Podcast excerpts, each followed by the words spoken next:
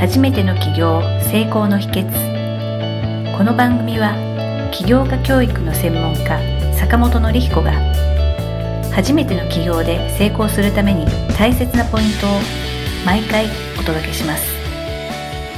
じゃあ坂本先生今日もよろしくお願いいたします。よろしくお願いします。えっ、と今回も、えー、前回同様に、はい、あの坂本先生が書かれましたはい。3つの不安が なくなれば、あなたの企業は絶対成功するのご著書の内容の中についてですね、はい。あの、テーマを絞って、あの、お聞かせいただければと思いますので、よろしくお願いいたします。はい、よろしくお願いします。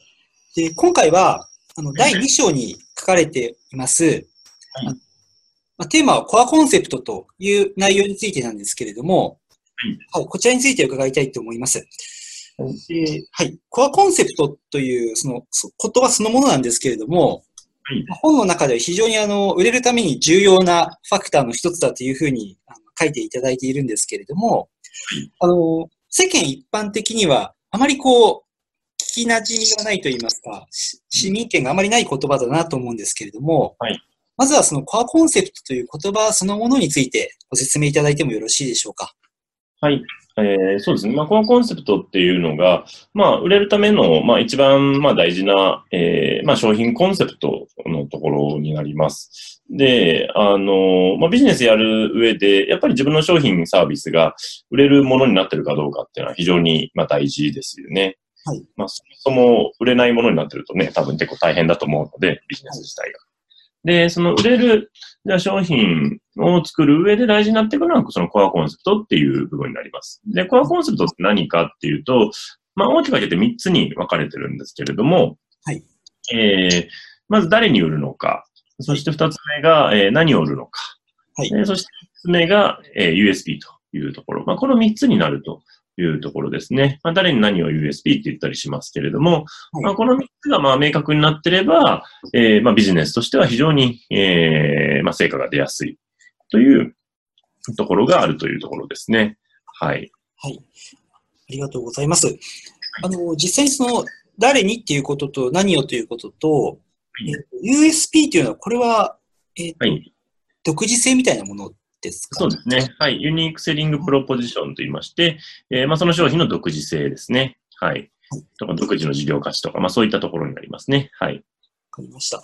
あの、例えばなんですけれども、はい。えっ、ー、と、まあ、このコアコンセプトが、はい、えっ、ー、と、まあ、この3つは整合性が取れてって明確になってるっていうことだと思うんですけれども、はいはい、えーと、例えばその明確になってるものと、まあ、そうでないものってこう比較すると分かりやすいと思うんですけれども、はいはい、具体的に例えば何かこう事例を挙げて、明確になってないものがこういうもので、それを明確にするとこうですみたいな、何かそういったことってありますでしょうか、そうですね。まあ、このコンセプト、まあ、あの、事例で本の中でもお話ししてるんですけれども、ええー、まあ、そうですね。えっ、と、まあ、例えばね、そのバイクの方とかだと、バイクのツーリング会とかやってる方だと、まあ、ターゲットが最初、まあ、若者向けに、えー、そのライディングテクニックの教材っていうのを販売、えー、して、で、まあ、強みは、まあ、そういう、えー、まあ、DVD のね、教材で学べるものっていうのが、まあ、他にあまりなかったっていうのがあるんですけれども、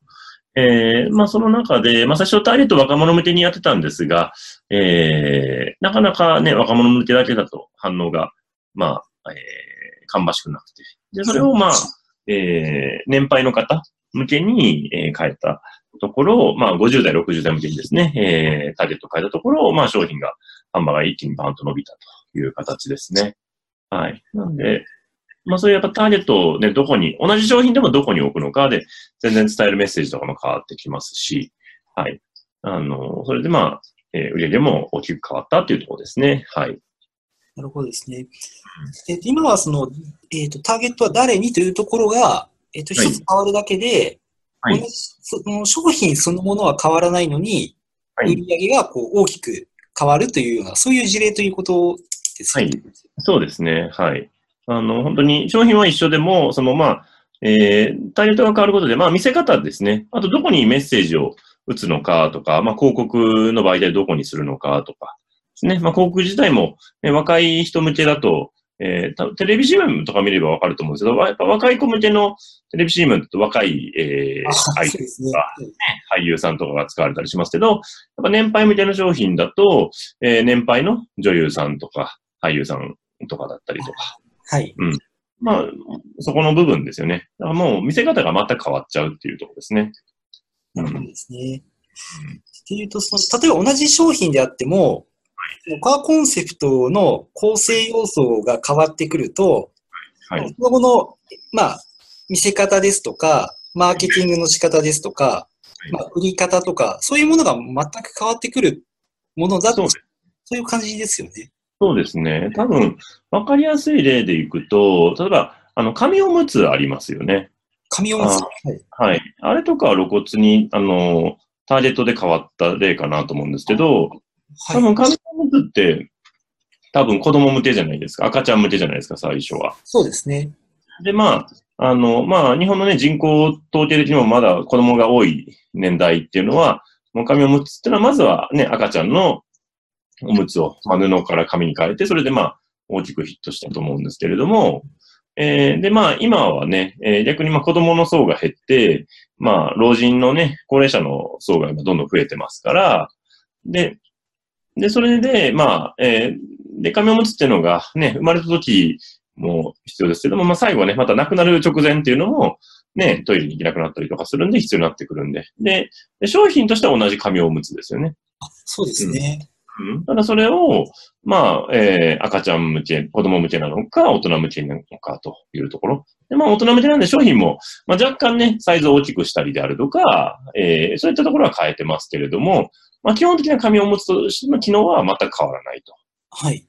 とこですよね。うん。で、ターゲットが変わるだけで、まあ、市場が広がったりとか、ね、まあ、違うところにアプローチできたりとかっていう形になるっていう感じですね。はい。はい。あの、今のその紙おむつの例で言うと、その高齢者向けの、に変えるってことは、先ほどのコアコンセプトで言うと、はい、まあ、何をっていうのはその紙おむつだけども、誰にっていうところが変わったっていうことですよね。そうですね。はい。はい。多分そのお話聞いてると、はい、なんかそのコアコンセプト一つ変えただけで、はい、なんか新しい市場、それまでなかった高齢者市場っていう市場を一個作ったっていう、そういう事例ですね。はいそうですね。はい。っていう形になりますね。なるほどですね。うん、じゃあ、その同じ商品でも、その、売り上げを、が大きく、その、コアコンセプト次第で大きく伸びるときもあるし、どんなに頑張ってもなかなか売れないところもあるっていう、なんかそういう商品の売り上げそのものを決める根本的なところっていう、そういうイメージでしょうか？そうですね。で、特に新商品をリリースするときですね。はい。あの、多分ね、これから起業される方とかって、まあ、新しい独自の、まあ、えー、まあ、独自じゃないにしても、まあ、自分なりの多分サービスとか商品を提供すると思うんですけど、はい。その時に、やっぱり意識しておくのはコアコンセプトですね、ずっと。で、あの、で、コアコンセプトを改善していくっていうイメージですね。はい。なるほどですね。うん。まあ、売り方とかね、もちろんアプローチの仕方を変えるっていうのもあるんですけども、大事なコアコンセプト、どういうえターゲットが自分が望んでるターゲットなのか、あと市場はね、どこのターゲット層があって、で、あと何よってのはどんな価値ですよね。はい。どんな変化を提供できるのか。その自分のターゲットの人に対して、まあそういう人が、えー、に対してまあこういう変化を与えられるっていうところ。で、あと、USP はまあ他と何が違うのかっていうところですね。うん。ここが非常に大きな要素になってくるっていうところですね。なるほどですね。あの、一番最初に例として挙げていただいたそのバイク教材の方のお話ですと、はい。まあ、最初若い方に向けてたのを、はい、なかなか、まあ、期待通りの成果でなかったんで、高齢者向けにしたところ、こう、売り上げが上がったっていうのは、はい。の、コアコンセプトも一回決めて終わりではなくて、はい。やりながらこう、改善改善を積み重ねていった結果、一番大きな成果の出るものにこう磨かれていくみたいな、そういう、ですね。そうですね。あの、コアコンセプトをまあ改善していくっていうのは非常にこれ大事で、はい、で、あの、多分ビジネスの改善って、まあ、いろんな要素が改善あるんですけど、一番コアになる改善はやっぱコアコンセプトかなと思います。はい。で、例えば僕の例で言うと、僕は今、その、まあ、企業塾をさせていただいてますけれど、あの、僕も改めてこの企業塾を作り直すときに、あの、ターゲットどこにするかってすごく悩んだんですね。はい。これから起業、僕が悩んだのは3つあって、これから起業する人、で、すでに起業している人、で、あと、えー、もう経営者の人。はい。3つの層があって、で、この3で、僕は、あの、まあ、自分が経営者としても、ね、あの、まあ、会社も一応3つさせていただいて、えー、まあ、いろんな経験も積んだので、あれなんで、あの、なんだろうな。まあ、どこの層にも多分、ああの、伝えられるメッセージはあるんですが、伝えたいものはあるんですけれども、はい、自分のその強みですね、どこで強み発揮できるかなとかを、やっぱり考えたときに、あの、考えながら絞っていったんですね。はい。で、で、えー、っと、自分自身の強みから見るとですね、僕は、あの、経営者向けにやるには、ちょっと実績が足りないんですよ。はい。うん。あのー、なんだろうな、あの、僕は売り上げが一番いい時で5億ぐらいなので、あのー、なんだろうな、いわゆる経営者の人に経営を教えるってなると、まあ、もっと実績ある先生がいっぱいいるいるわけですよ。あはい、もう何百億やりましたとか、はい、ね、何千億の会社やってましたみたいな方もいらっしゃるので、まあ、そういう方と比べると、ちょっとやっぱり見劣りしちゃうんですよね。はい。経営者の実績としては。で、で、えー、っと、で、あの、で、もう一つのターゲットが、えー、っと、まあ、すでに起業してる人ですね。はい。うん。すでに起業してる人もやろうとすると、で、すでに起業してる人の大きい悩みってやっぱ集客なんですよね。はい。で、集客のところって、で、これまあ僕の強み考えてみ僕集客がプロフェッショナルかっていうと、あの、プロフェッショナルではないんですよね。ももっと僕より集客すごい人がいっぱいいますし、はい、あの僕は人を集めるのが単純にそんなにすごい好きとかではないので、うん。そこが自分の強みではないなと。はい。で、で、最後のことなのがこれから起業したい人なんですけど、で、ここはやっぱり僕、あの、自分の中でも一番ピンときたんですね。あの、自分自身が、あの、まあ、ずっとやってきたところでもあるし、まあ、自分が最初どう起業していいかが分からなかったっていうのもありますし、で、あとまあ僕の実績も十分活かせるなっていうところ。はい。で、ターゲットをこれから起業したい方に、まあ、絞ったっていうような形ですかね。なるほどですね。そうなんで、あの、で、この絞るって最初怖いんですけど、はい。あの、逆に絞った方が、それ以外の人も来やすいです。えと、絞った方が、はい、その、想定していなかった人も来るみたいな。そうですね。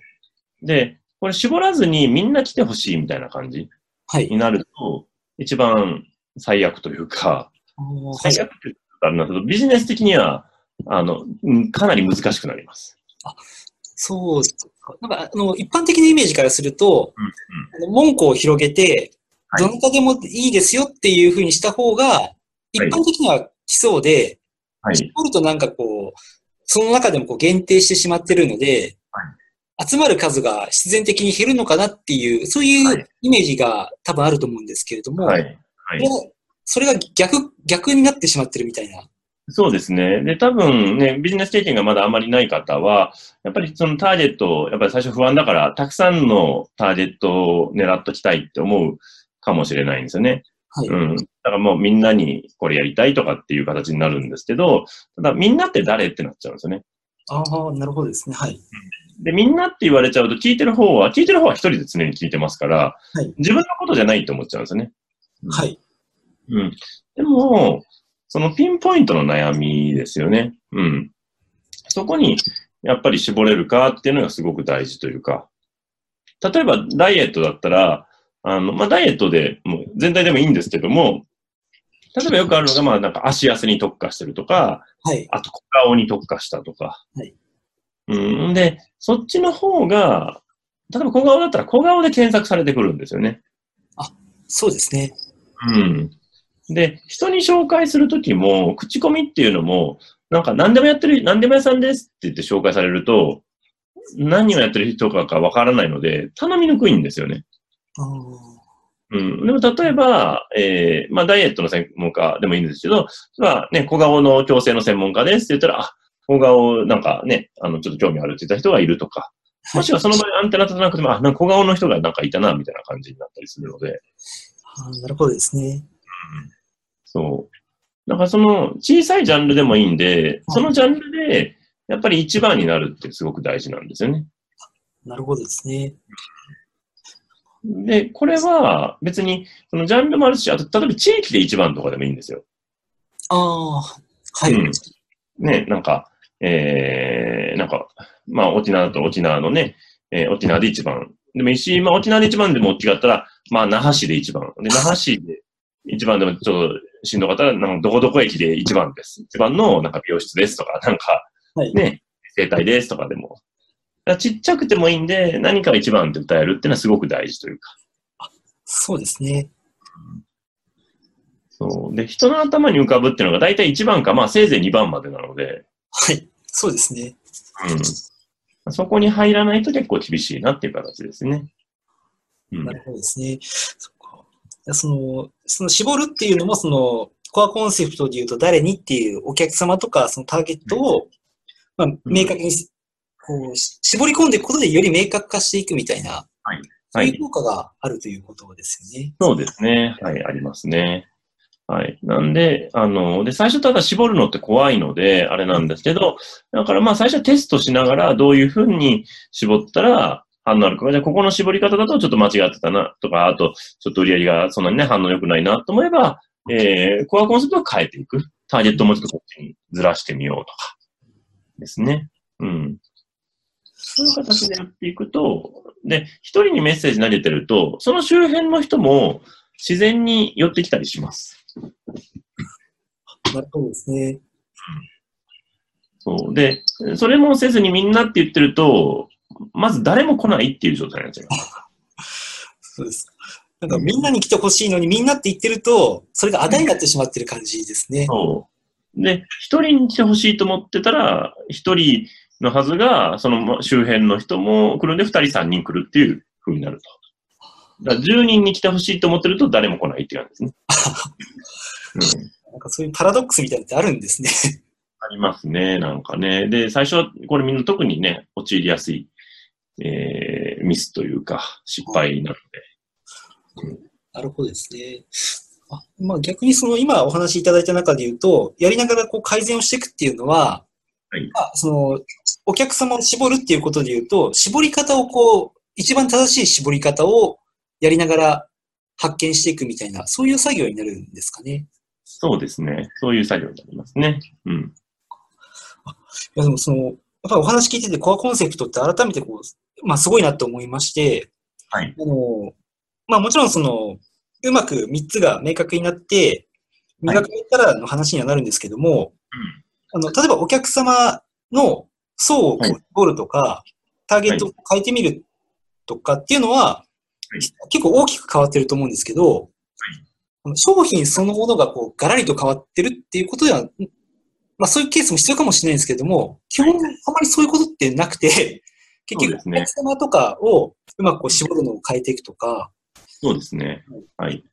まあ、こうよく聞くのがその、商品が割といいものなのになぜか売れないとか、こんなに一生懸命いい商品を作ってるのに誰にも理解されないとかっていうお話って結構起業したての方とかって特にぶち当たるんじゃないのかなって思うんですね。はい。で結局その商品が悪いわけでもなく、その方の努力が足りてないわけでもなく、結局コアコンセプトがまだ整ってないだけなのかなっていう感じがすごいですね。うん。あの、本当にその通りだと思います。やっぱね、だからターゲットがどの、そうなのか、あと何をっていうところはどんな変化を与えてるのかっていうところですよね。はい。で、あと USP っていうのは、その、あの、どこを強みとして一番打ち出すのか。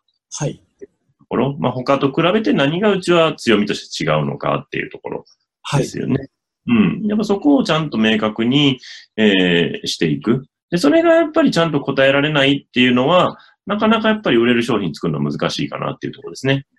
うん。で、コアコンセプトの概念知らなくても、あのやっぱり売れてる商品の方の話とか、まあ会社の話とか聞くと、まあもう自然にそのコアコンセプト明確になってますよね。なるほどですね。うん。うん。っていうところなので、うん。で、そこも明確にせずに、あの、ビジネスをね、うまくやっていくっていうのは、まあちょっとできなくもないでしょうけど、だいぶ運任せになってしまうので、ちょっとしんどいなっていうところですね。まあ、売れるべきして売れてるかっていうとそうでもない感じですよね。うん。ですね。うん。あのーそうき、あの、今のお話を伺うと、改めて、このコアコンセプトっていう概念って、あのーご自分、まあ、その起業家の方がビジネスを作っていくときに、うん。まあその、やりたいこととか自分軸っていうのも大事だと思うんですけど、それと同じぐらい大事なことかなっていうのを改めて、あの今聞かせていただいて思ったんですけれども、あのー世の中的に全然知られてない内容かなって、今、はい。思ったんですね。はい。はい。坂本先生の書かれた本以外のはい本に、はいコアコンセプトって書いてあるのを私はちょっと知らなくてですね。はい。こんな大事なことがなんでこんなに知られてないのかなっていうのがですね。そうですね。はい。なんでなんだろうな。ね、あの まあ、マーケティングの本とかではね、書いてたりとかするんですけれど、あのーまあ似たようなことはね、書いたりもするんですが、まあやっぱそこが、あのーな本当に大事だっていうふうに、まあ、あの、書いてなかったりすると結構皆さんスルーしたりするので、うん。でも、まあここは本当に、で、あの、で、そこがやっぱり自分軸とあとさらに合ってるかっていうのはすごく大事なところですね。は。はいい。自分軸と、まあ、このコアコンセプトっていうのが、まあ、一致してると、まあ、ビジネスとしては非常に自分もやってて楽しいし、お客さんも幸せになるし、という形になってきますね。なるほどですね。うんあのーあ、すみません。今自分軸っていうお言葉出てきてたんで、ちょっとあの、はい。少し、えっ、と、第一章の話にも少し触れてしまうかもしれないんですけれども、はい。はいあのーまず一章ではその自分軸ということを、はい。まあ教えていただいておりまして、まあやりたいことだとか、はい。好きなことっていうことで教えていただいてるんですけども、はい。それと、今回のコアコンセプトって、あのどういうふうにこうつなげていくとうまくいくとか、どういうはい関係にあるかとか、はい。この二つのその関係性とか、えっ、と、つなぎ方とかっていうのに、まあ、これから起業されたい方に対するアドバイスとして何か、はいいけたりしますか？あ、そうですね。まあ、自分軸とコアコンセプトつなげると、その、あの、誰にっていうところなんですけど、誰にっていうのは、あの、自分のやっぱその魂の顧客なんですね。魂の顧客。うん。要は魂レベルで誰を助けたいかって話になる。要は自分の、ね、ビジネスって自分の一番貴重な時間を使ってるわけで、で、はい時間を使うっていうのは命を使うってことなので、はい要は自分が、まあ、命使ってまでその人を助けるに値するのかっていう。ああ、はい、うん。まあ、これちょっとだいぶ究極ですね。究極に突き詰めちゃうとっていうところです。はい。